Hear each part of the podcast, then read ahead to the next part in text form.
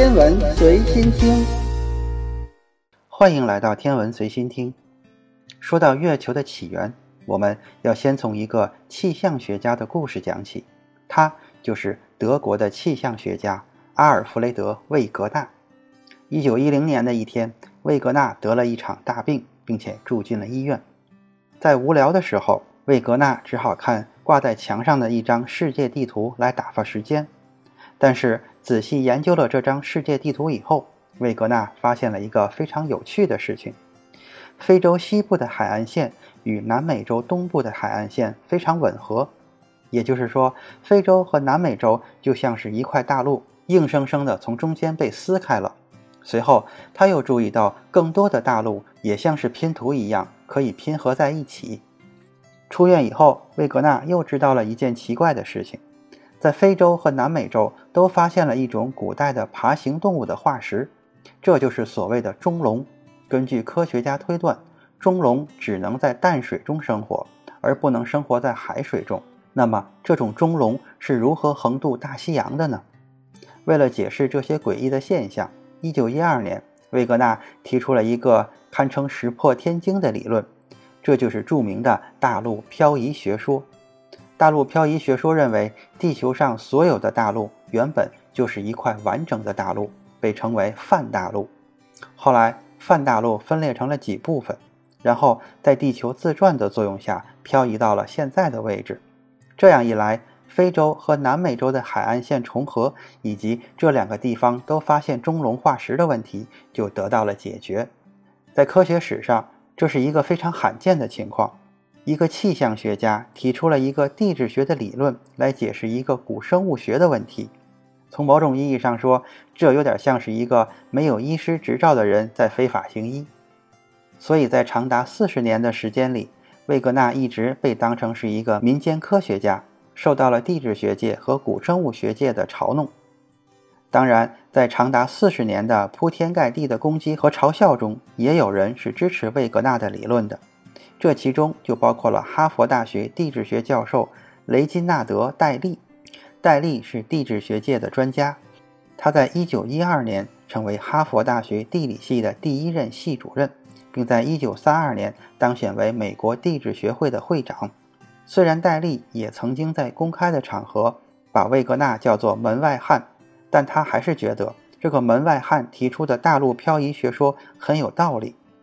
不止如此。戴笠还尝试解决大陆漂移学说最受人诟病的一个问题：为什么泛大陆会突然分裂成好几个部分？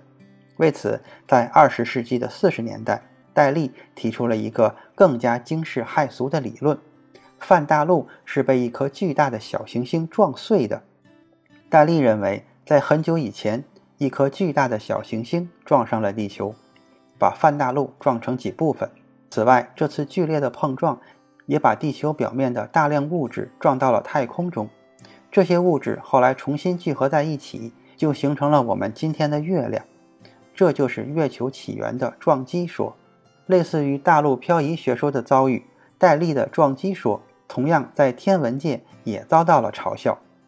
在戴笠提出撞击说之前，天文学界对于月球的起源主要有两派观点，一派观点认为。月球与地球原本是同一团星云，由于受引力的作用而发生坍缩，然后分裂开来，并分别形成了月球和地球，这就是月球起源的同源说。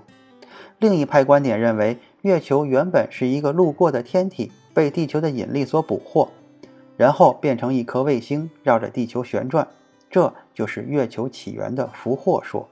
很长一段时间，这两派人都争吵不休。不过，他们也达成了一个共识，都强烈的鄙视戴笠提出的撞击说。当然，到底哪种月球起源理论是正确的，还是要靠实验和观测来验证。事实上，这三种理论能给出三个截然不同的预言。同源说认为，月球和地球是由同一团星云坍缩而成，因此月球上的物质应该与地球上的物质完全相同。俘获说认为。月球是一个外来的天体，被地球的引力所捕获，因此月球上的物质应该与地球上的物质完全不同。而撞击说认为，月球是由被小行星撞飞的地球的物质重新聚合而成，因此月球上的物质应该与地球地壳的物质完全相同。换句话说，如果能带回月球上的物质，并把它们与地球上的物质进行比对，就可以判断到底哪种月球起源理论是正确的。从1969年的七月到1972年的十二月，阿波罗计划共把十二名宇航员送上了月球。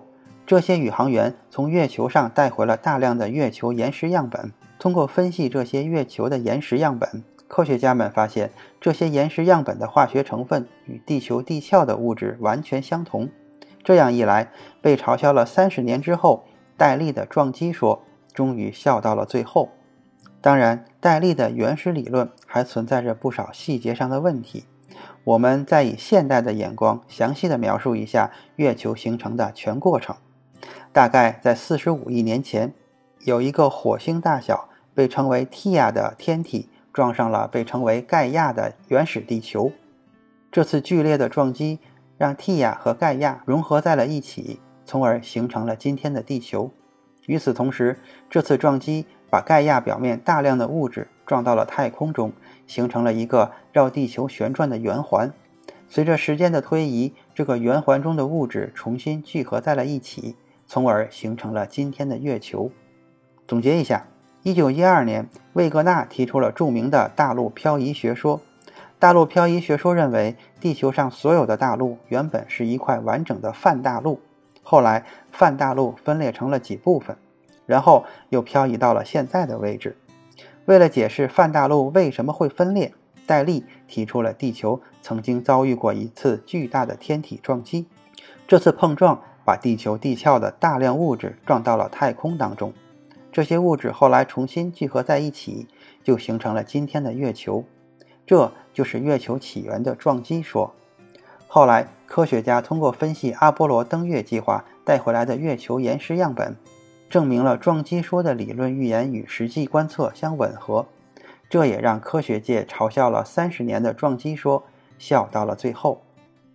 今天的天文随心听。就是这些，咱们下次再见。欢迎关注“科学大唠嗑”微信公众号与我互动，感谢您的支持与参与。